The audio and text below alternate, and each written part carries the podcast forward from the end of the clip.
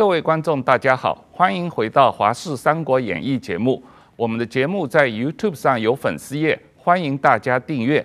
九月九日是中国共产党毛泽东主席去世四十五周年，今天特意请了啊中央研究院历进史所的黄克武教授和石柏明夫先生跟我们一起讨论呃。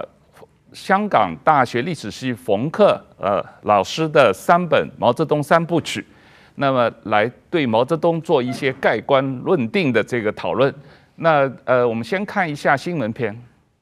监管风暴当中，北京证券交易所正式宣布成立。京交所主要服务对象是创新型中小企业，和沪深股市相较，只能算是四五线的股票，却有媒体认为，京交所是习近平提倡共同富裕必要的一环。最近几个月，中国的民营大企业如阿里巴巴、腾讯、字节跳动、小米，都忽然开始积极捐款做慈善，人民币金额上兆。难道中国大企业主同时良心发现，决定兼善天下吗？当然不是，这些捐款都是在共同富裕的大帽子压下来之后给挤出来的。发展了才是社会主义啊！你发展呢，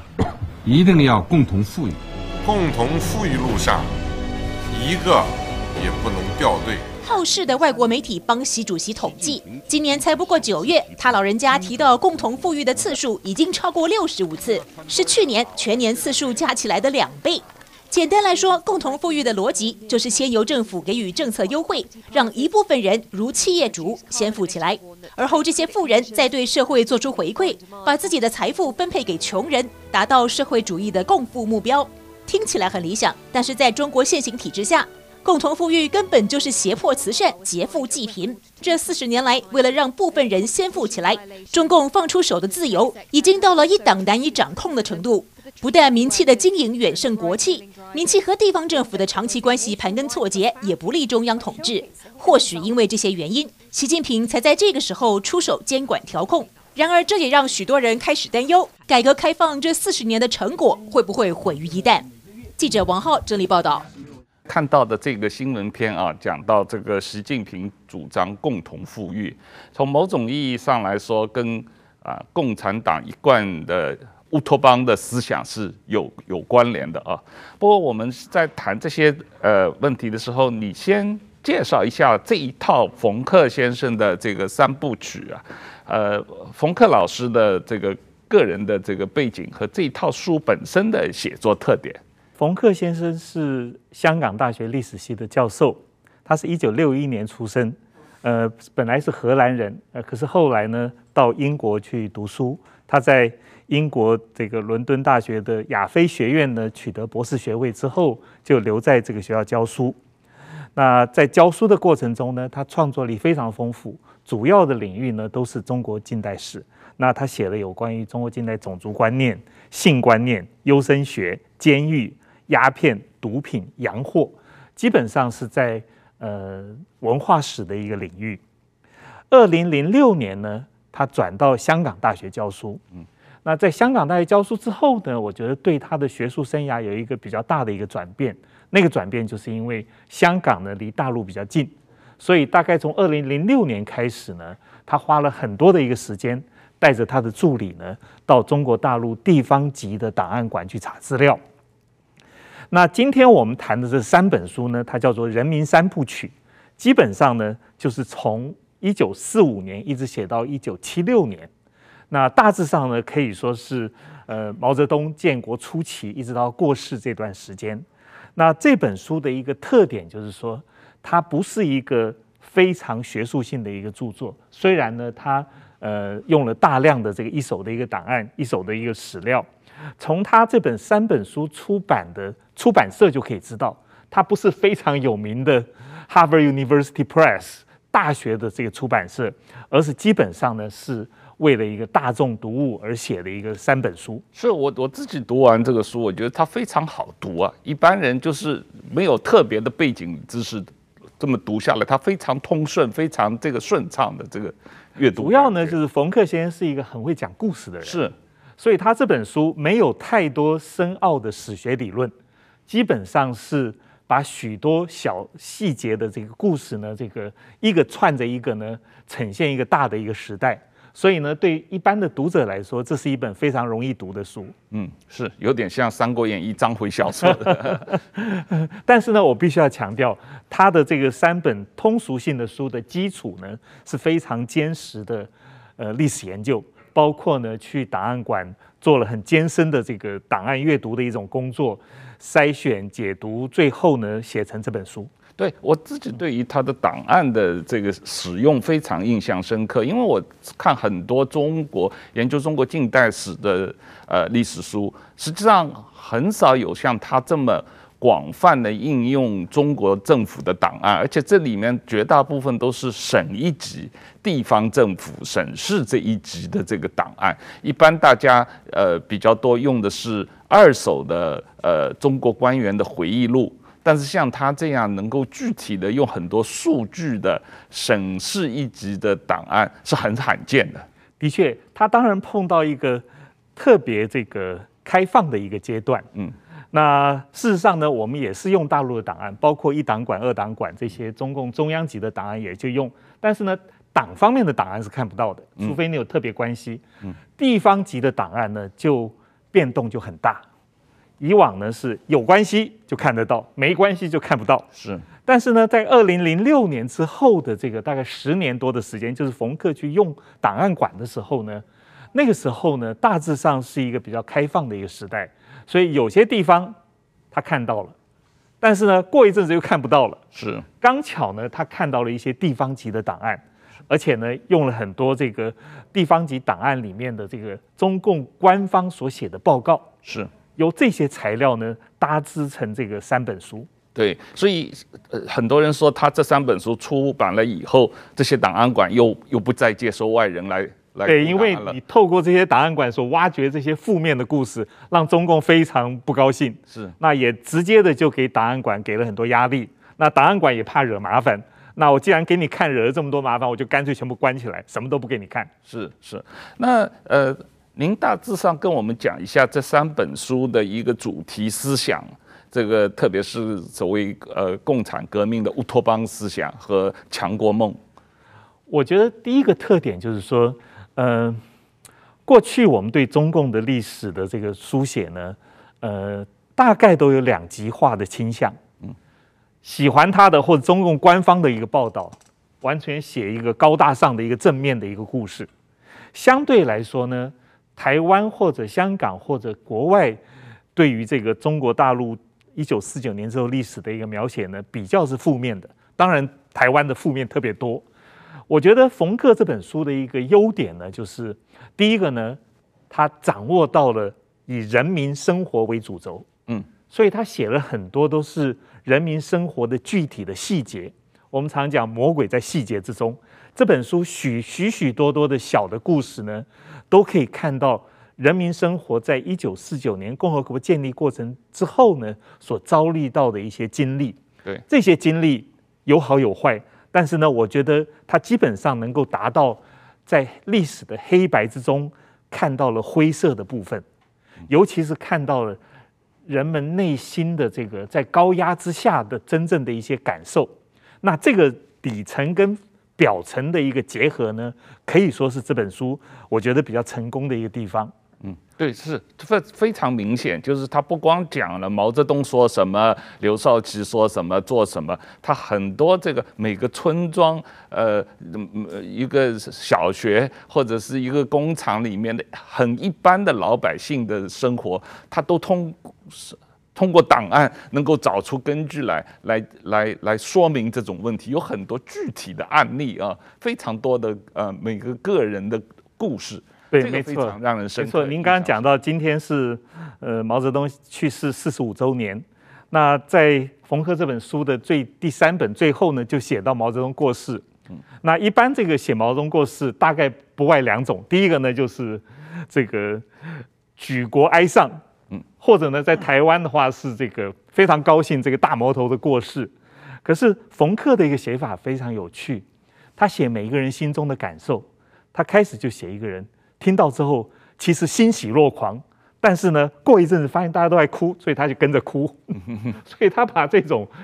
悲喜交织呢写出来，也写到四川一个家庭，他爸爸听到这个毛泽东过世之后，找了好朋友来在家开了一瓶最好的酒，一起喝酒。第二天呢，又参加组织所组织的这个这个悼念毛主席逝世的会。我觉得这个是一个很具体的一个例子，呈现他呃写历史的一个手法，就是说它不但有表也有里，那不但有官方也有人民。我觉得这个是让大家会觉得比较耳目一新的地方。呃，毛泽东过世那一天，呃，十一岁，在上海读小学，下午四点钟听到广播说毛泽东逝世了。我当时的想法都是想，完了，这个苏联导弹要打过来了，因为苏修那个时候关系跟中共很紧张。我觉得毛泽东一死的话，苏联就要入侵中国了。这个问这个问题着急了半天。我们那个时候小学还操练怎么躲进防空洞啊这样的故事。呃，不过这个总体来说，这个架构我我有。看到你在别的场合有评论到关于这个乌托邦的这个思想，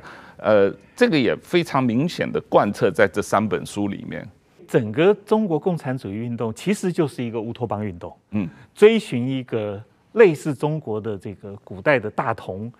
跟西方社会主义天国的一个结合。那这样子的一种乌托邦运动，在中国呢，也很奇特的跟中国的民族主义交织在一起。因为通常呢，追寻一个大同世界的乌托邦是去国界的，像康有为一定要去国界。是，但是呢，中共的共产主义运动呢，却恰恰的把一个乌托邦的追寻跟民族主义的热爱结合在一起。所以呢，我们可以看到毛泽东这三本书哦，基本上一个主轴呢是：首先呢，毛泽东要超过苏俄，他要比赫鲁雪夫更厉害。是。第二个呢，希望中国能够超英。赶美，我想不管是大饥荒文革呢，基本上都有一种这个经过一番这个寒彻骨之后，中国可以彻底的改造而成为世界的一级强国。这就是我讲的，就是说中共革命里面呢，乌托邦跟强国梦是有机的结合在一起。这也是这个中共建国这个三十年来呢的一个主轴，一直到今天，习近平的一带一路。他所打的一个这个强国梦，事实上都是一个乌托邦跟富国强国梦的一个结合。呃，石板先生，我自己看这三本书里面，除了这个乌托邦思想和强国梦这个结合以外，我有一个强烈的观点，就是中国共产党是非常彻底的信奉社会达尔文主义，就是毛泽东他。整个过程，包括毛泽东身边所有的人，在我看来，每个人都是小毛泽东。他们信奉，就是为了完成某一种政治目的，可以不惜任何手段，牺牲一半人命都没有关系啊。那毛泽东自己在这个一九五八年的呃俄罗斯的呃莫斯科的共产国际大会上，就宣布说，世界上当时有二十七亿人。如果爆发核子大战，死掉一半人，还有一半人活着，那这样帝国主义就灭亡了，社会全世界就社会主义就胜利了啊。然后这个呃大饥荒的时候，毛泽东也说粮食不够，每个人吃了都饿肚子，还不如死掉一半人，那一半人可以吃饱啊。所以他不断地跟他的手下。宣传这样的思想，然后他手下似乎都信奉这种这个呃这个呃这个一定是就是尔虞我诈，然后这个呃社会达尔文主义这个对人。命是完全不在乎的这样一个，而且这个书里面一个非常强烈的印象，就是不光是毛泽东，实际上他身边所有的人，刘少奇、周恩来、邓小平啊，这些人，这个呃林彪，然后身边下一层的省部级的所有的人，也完全是处于这样一种啊思想状态底下。你在读中共党史有没有这样的印象？不光是过去的当时，就是看今天的中国的新闻，我也特别想到你刚才讲的，每个中国人都是一个小毛泽东。其实我觉得这一点是，呃，感受很深的话呢，就是说，最近刚才这个新闻片也讲的，习近平提出“共同富裕”这个词，这个“共同富裕”这个词呢，是二零一零年、二零一一年的时候，我在北京当记者的时候，重庆的薄熙来改革提出来的口号。嗯。这个要共同富裕，当时中国的媒体把共同富裕、薄熙来的模式捧上天，最后呢，因为薄熙来就是类似政变的吧，薄熙来被打倒，然后薄熙来所做的一切完全被否定，完全被否定以后呢，过了将近十年吧，七八年吧，习近平再把他讲起来，这说明什么呢？说明薄熙来、习近平全是毛泽东的徒子徒孙。这个共同富裕是什么呢？是一九五三年在毛泽东的一次讲话中，是关于农村合作社的讲话之中提出的共同富裕这个概念。它有个前提什么？消灭富农和消灭个体经济，实现人民的共同富裕。很恐怖的，你这个全文看出来的，等于说现在习近平，换句话想讲出来的话，习近平在中国也是在消灭这个富农，消灭这个。个体经济之后，然后就是说，其实说是共同富裕，其实是共同贫穷啊。结结果一定是这样。但是说，可以说毛泽东对这些人的，就是说。薄熙来和习近平这两个人的生长背景是非常相似的，都是太子党，父亲都是共产党的高官，都是做到副总副总理这一级的。然后他们是同时的去下放，同时的返程，同时结婚，同时离婚，同时就基本上这两个人都是都把小孩子送到哈佛。这故事是一一模一样的。我我在北京那个时候，嗯，薄熙就是那个时候，二一零年的时候，就是说共产党可能有两个接班人，一个是薄熙来，一个是习近平嘛。他们这个太子党的圈内说啊，就是太子党内有这绝代双骄，这个薄熙来无德，习近平无能，这是当时太子党圈里流传的话嘛。结果没想到薄熙来被干掉了，因为薄熙来就是被胡锦涛、温家宝他们联手干掉之后呢，习近平留下了。习近平留下以后呢，我想他刚开始不好意思把“共同富裕”这个词讲出来，等了好几年，等薄熙来完蛋了，他就是那个薄熙来的彻底这个。已经退光了，然后呢，自己诶慢慢权力掌控之后呢，还捡出来这一套呢，说明还是毛泽东，就说明毛泽东对中国的有深远的影响。到今天为止，不只是薄熙习近平，在中国的一般的老百姓里面，我们每年去就是十二月毛泽东的去世的时候，那个呃不是生日啊，十二生他那个生日的时候，对生日，嗯，在北京的那个毛泽东纪念馆前面，你会看到。这个排的很长的队伍，到现在也是，就是说毛泽纪念毛泽东，其实是中国现代社会的矛盾的一个象征啊。所以说，我觉得毛泽今天呢，把毛泽东研究毛泽东，还原历史真相，这是一个非常非常重要的事情。所以说，我觉得这这三本书是非常非常有意义的。黄老师，您想对这个社会达尔文主义做一些评论？长期以来研究严复跟天演论，那这一部书大概是。社会达尔文主义传进中国最重要的一部书，嗯，那的确呢，从一八九八年出版呢，大概有三四十年的时间，社会达尔文主义是近代中国最强势的一个思想，包括您刚刚所说的中国共产党呢，也多多少少受到社会达尔文主义的影响，包括呢社会达尔文主义的无神论，包括这个人定胜天的这个这种这个意志呢，其实都是深深的砍在社会达尔文主义里面。社会达尔文主义一个特点呢，就是适者生存、自然淘汰，是，而且呢是一个这个坚守丛林法则的一套这个这个社会科学的一个原理。这一套原理呢，其实跟马克思主义呢是有矛盾的。嗯，主要就是在于，就是说，尤其马克思早期的人道主义，其实是反对这个社会达尔文主义的。嗯，对。而且呢，另外一方面来说呢，就是说。整个这个马克思主义有两点跟社会达尔文主义不同。第一点呢，就是强调人的主观能动性，认为人呢基本上呢透过这个改造呢可以改变这个世界。第二点呢，相信社会的力量，透过社会组织的改造，我们可以改变人的命运。那这个当然跟马克思主义的人道主义是相关的。您刚刚讲到，就是说第一个呢，中国。大大小小都是毛泽东。那第二点呢，他们相信社会达尔文主义。我觉得这一点其实是一个反讽，因为社会达尔文主义的适者生存、自然淘汰，恰恰是马克思主义理想里面最反对的那个世界。嗯，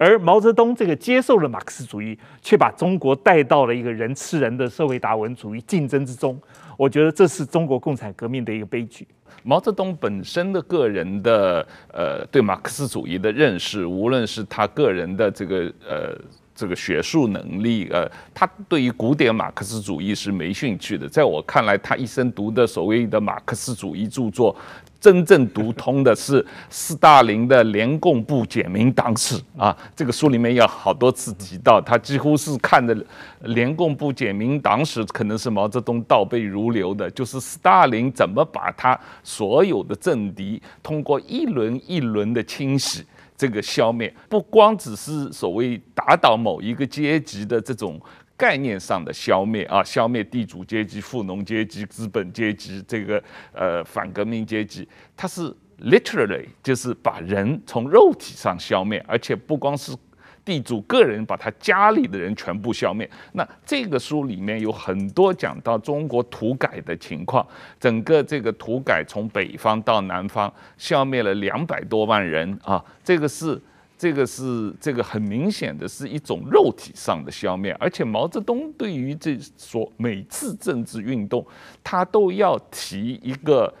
百分比的数据啊，这个从百分之一到百分之五不等。搞这场运动里，所有的人口里面都有一个百分比，这个百分比人口都可以拿出来被打倒，而且是消灭掉啊！这个是呃，看这三本书里面非常明显的、强烈的一种印象。如果我们看从第一本来谈的话，就是一九四五到这个大饥荒之前这个十年，照理说这个是中华人民共和国建国的这个初期。嗯，那冯克这本书呢，讲了一个非常有趣的一点，他说呢。不管中国历史或者国外历史，开国呢，其实都是一个盛世，嗯，都有所谓的哈尼木，都有所谓的这个蜜月期，对。但是呢，中华人民共共和国恰恰没有蜜月期，是。他从建国开始呢，就开始呢这个收紧这个政策，压缩人民的一个自由。他做了一个很有趣的对比，他说：“你们大家这么讨厌民国，其实民国非常自由。是。建国以后呢？”他透过了阶级斗争、意识形态的操作，跟这个暴力的压制这三重呢，把人民的自由呢彻底的剥夺。嗯，农民没有土地，商人没有生意做，知识分子不能写书，不能发表言论，士农工商没有一个有自由。这个是他所讲的这个中共建国初期的这个惨状。嗯，我觉得这一点呢，大概可以看得出来，就是说。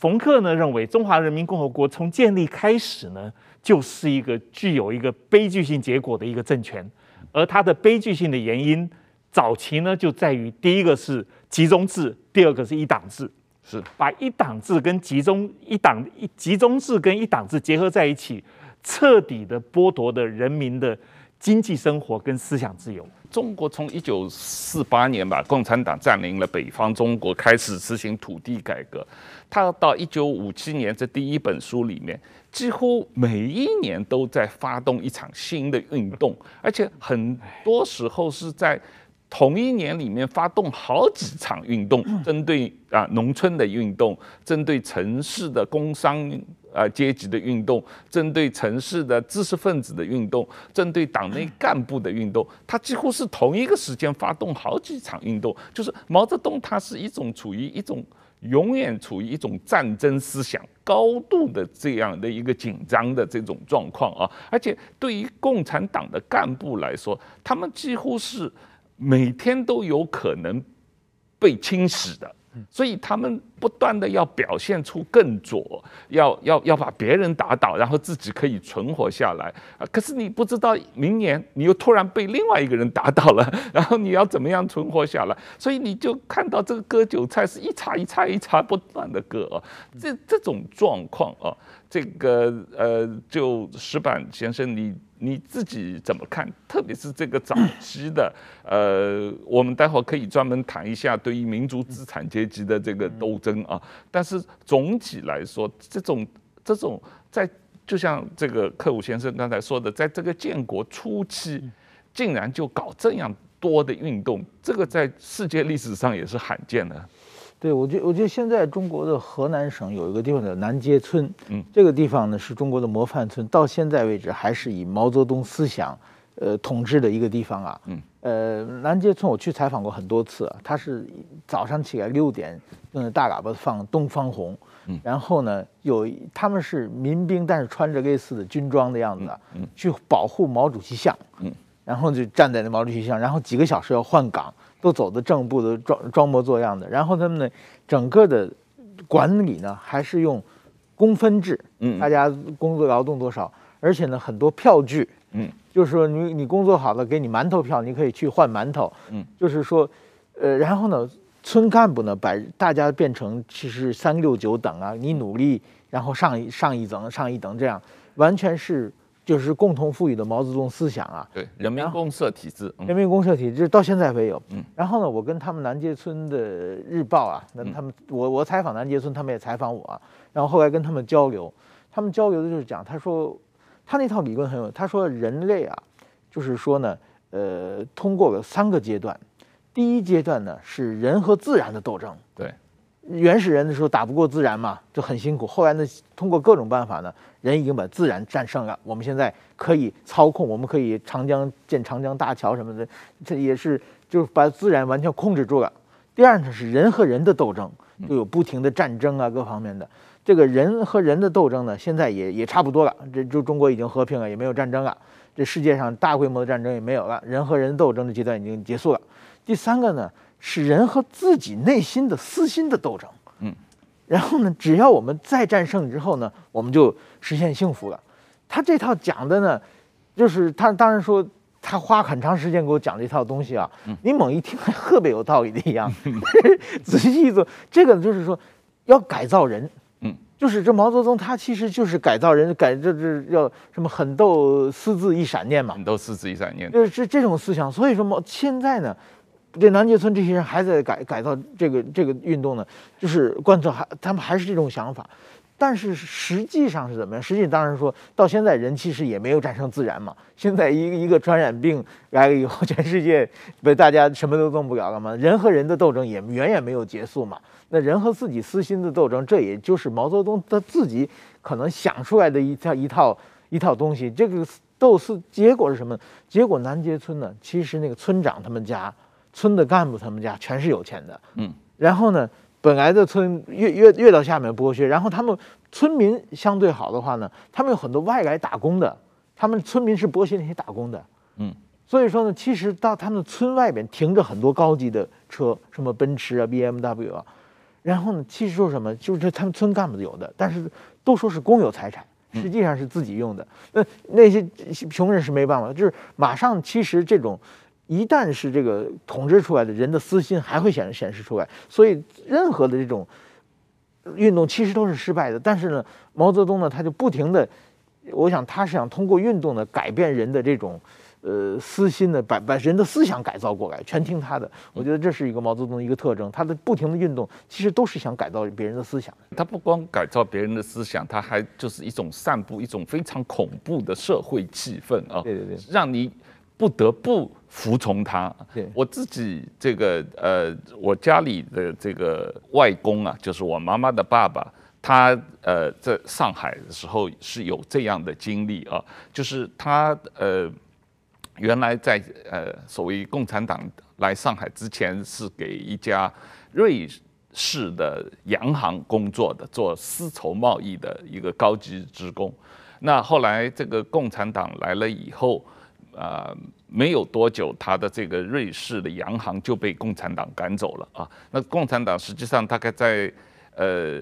中华人民共和国成立以后三年之内，把所有的外国企业，不管你是美国的、瑞士的什么国家的，除了苏联以外，全部赶走了啊。那后来这个他的这个这个呃，然后呢，就不断的有运动。每一次运动都要他捐捐钱啊，比方说最早的是抗美援朝运动，需要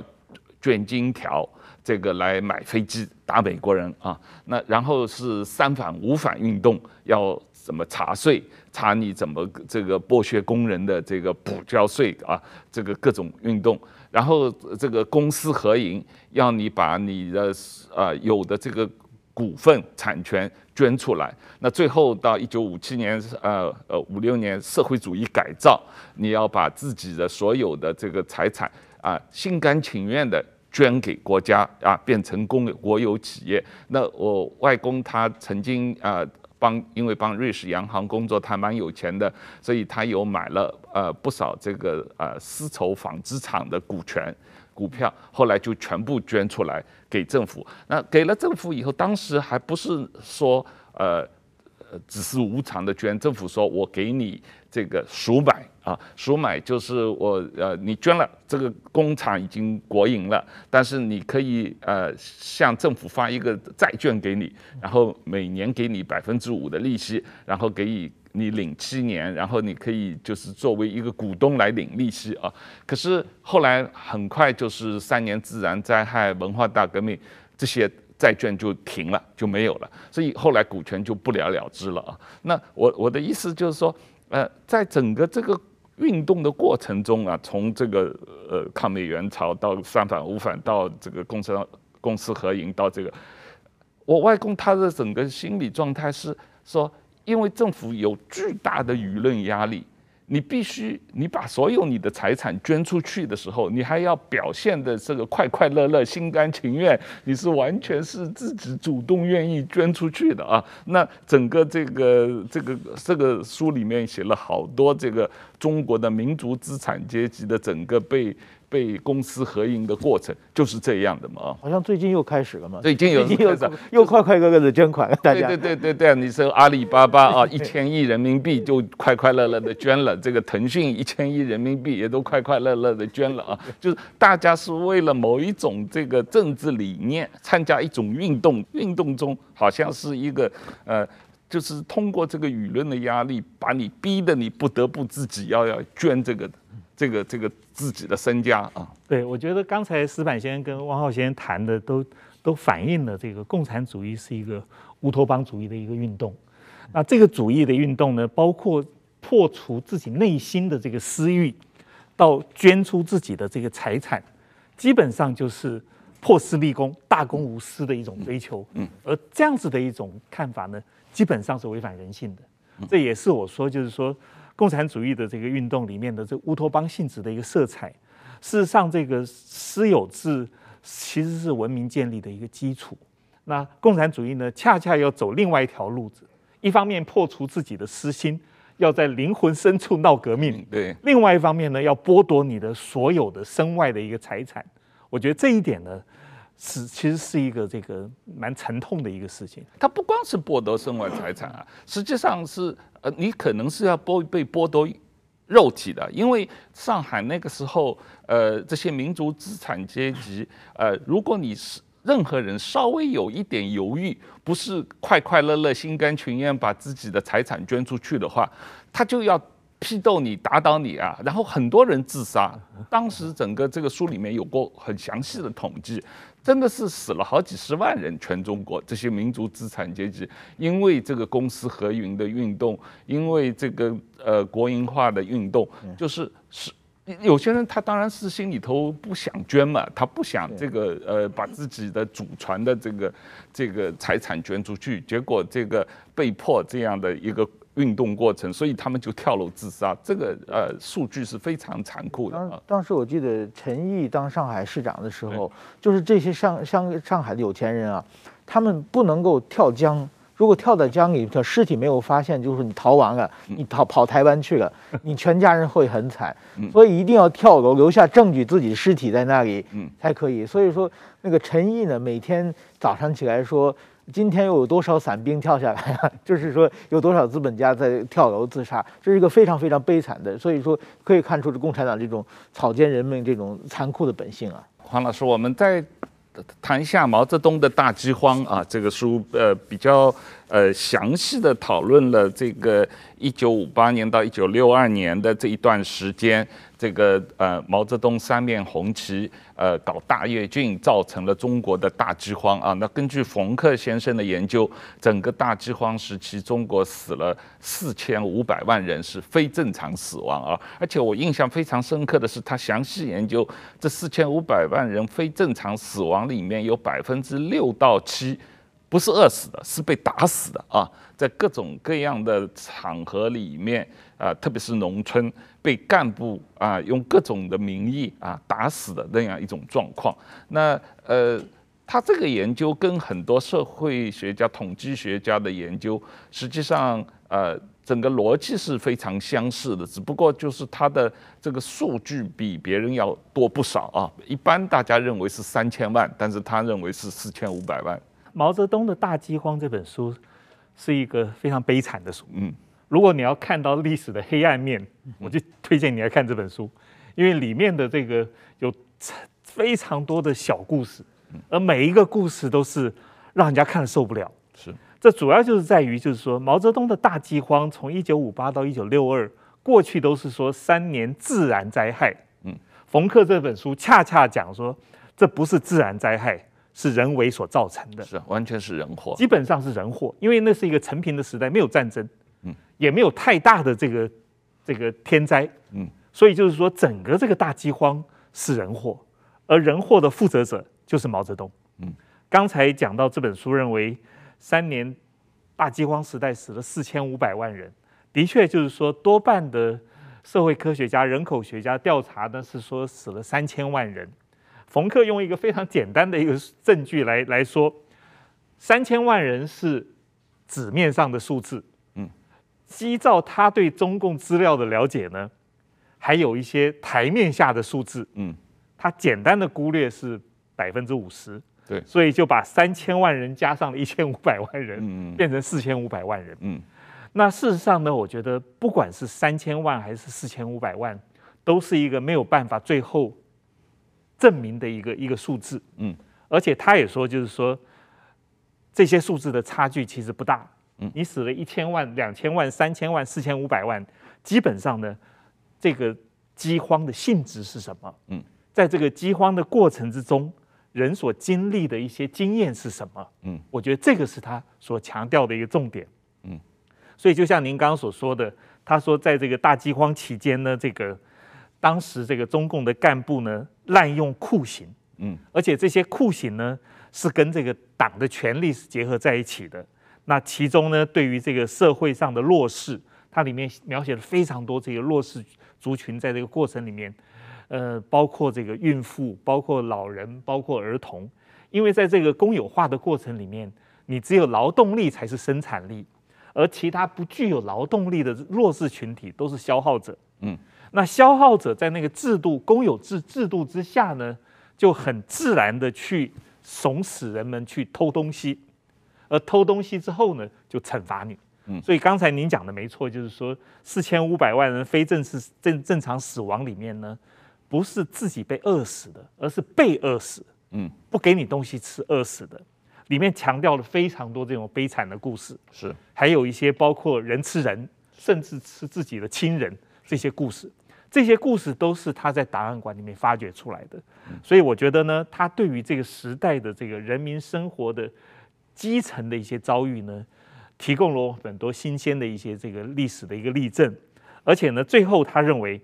这一场的这个饥荒，最后要负责的是执政者，是一个执政的团队跟执政的一个机器。那整套的这个机器，包括我刚刚所说的这个超英赶美，这个这个这个大炼钢这些这个乌托邦的一种梦想呢，使人民反而陷入一个生活上的困境。跟道德上的堕落。呃，矢板先生，我们看到这个毛泽东的大饥荒在整个过程中啊，这个不光是毛泽东个人不断的放卫星啊，要超英赶美、大炼钢铁，然后这个呃粮食产量要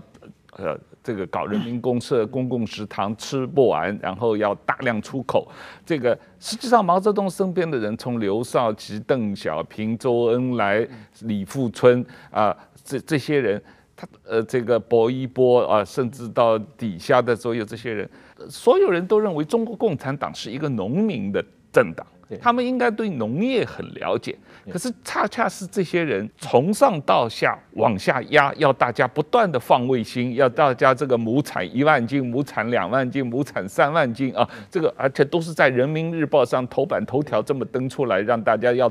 往这个数据去报，然后根据这个数据来征收粮食，把农民的所有的余粮都全部收到啊这个城市里面，而且还不是给城市里面人吃啊。大部分都是出口的，出口到苏联，出口到东欧这样的一种状况啊，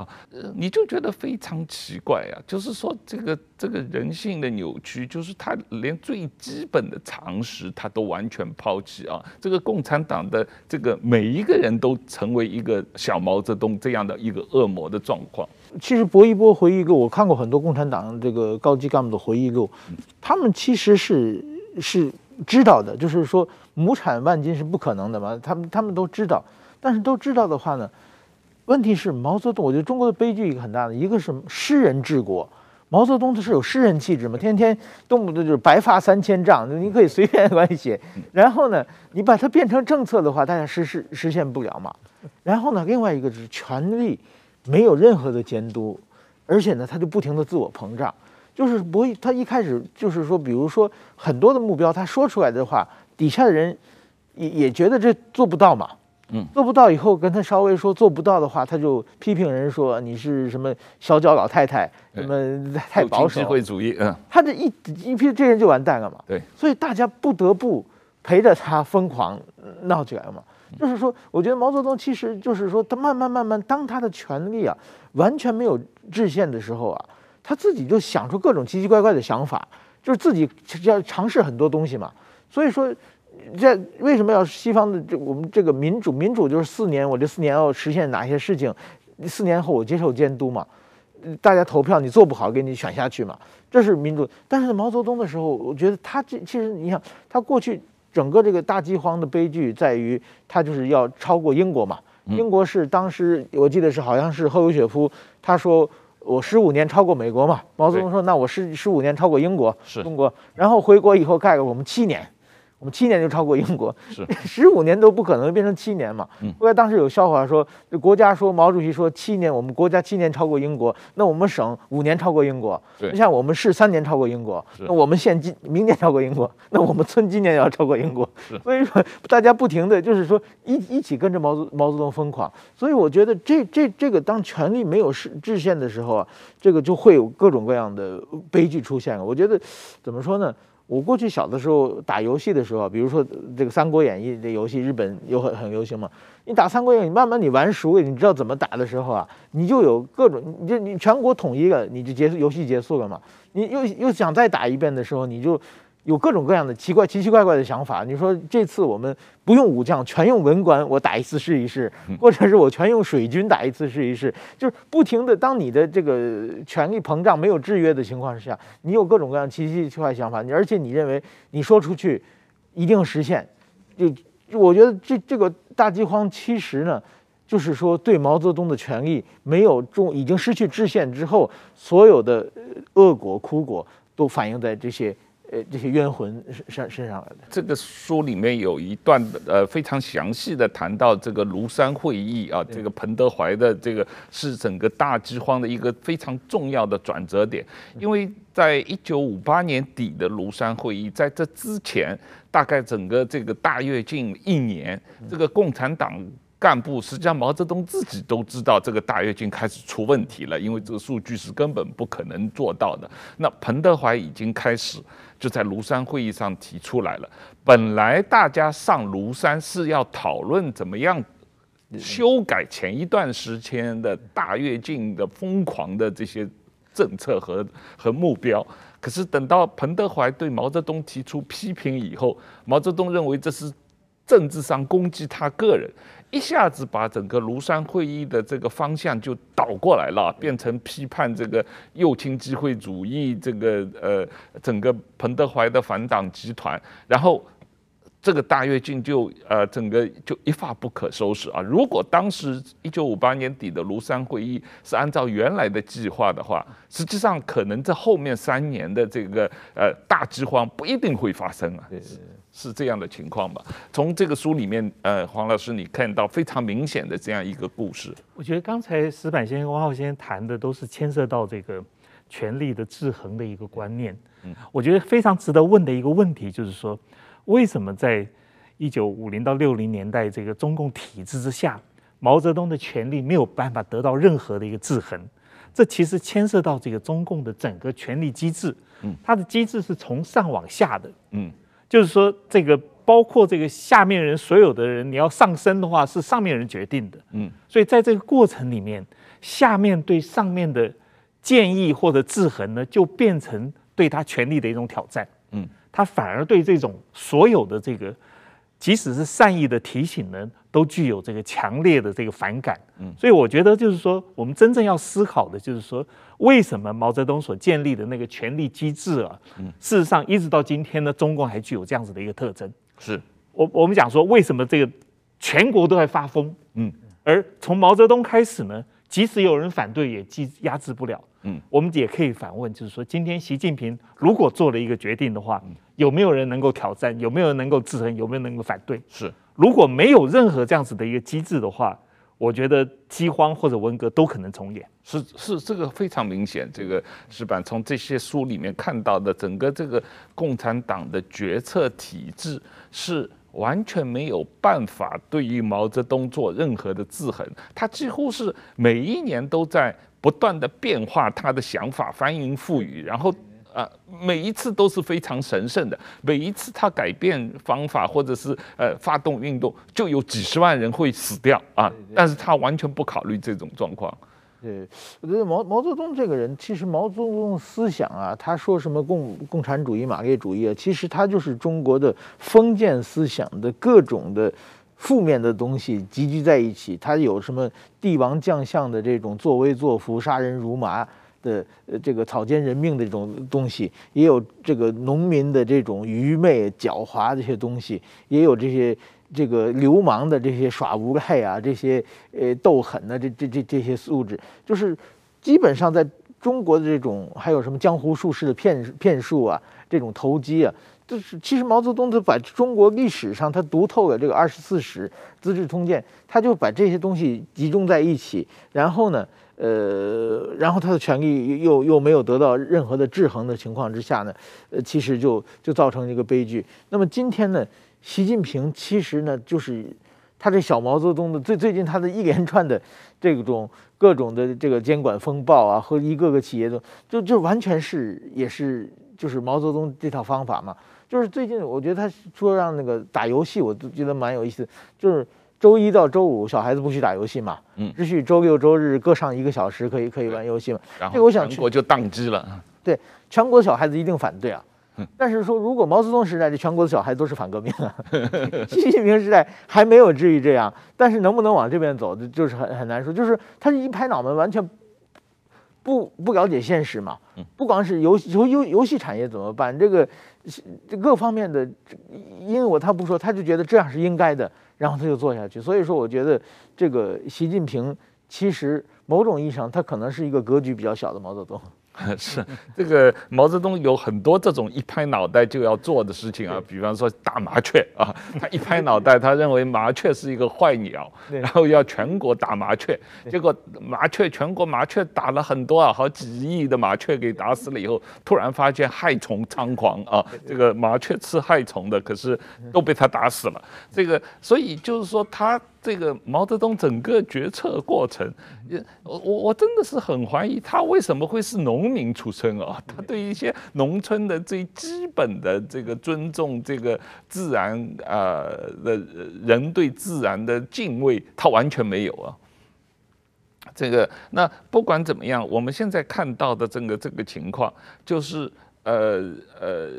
大饥荒，因为毛泽东的这种啊，呃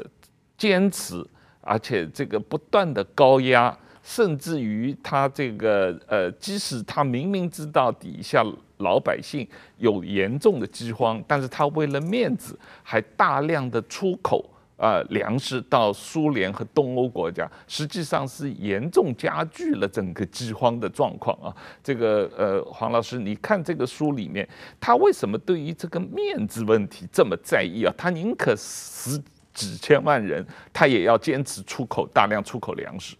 我觉得是跟我讲的乌托邦跟强国梦的结合有关，就是说，作为一个这个这个中国，他最担心的是中国地位的边缘化，嗯，在在世界上不受人家尊重，嗯，所以呢，即使是这个咬紧牙根拉紧裤带呢，也要这个充胖子，嗯，即使家里面这个这么多人饿死没东西吃，他也要输出输出粮食，嗯，我觉得这一点呢是很典型的，可以看到就是说。他为了这个顾全这个中国的国际声望而做出了一个重大的一种损失。是，是我们我我记得我们小时候在这个上海家里有呃听这个长辈，我那个时候我还没有出生了，这个大饥荒的情况，他们谈谈起来，他们都被共产党洗脑，认为。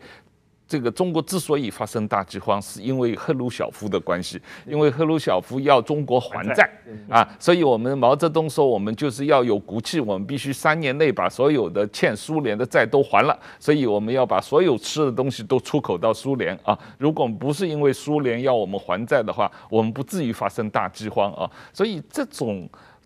这种给毛泽东这个解脱责任，把责任推给黑鲁晓夫的这个呃这个做法，在中国是非常这个呃典型的。我们当时这个听到很多这方面的这个呃宣传啊啊。不过今天时间到了，我们先到这里，谢谢大家，谢谢。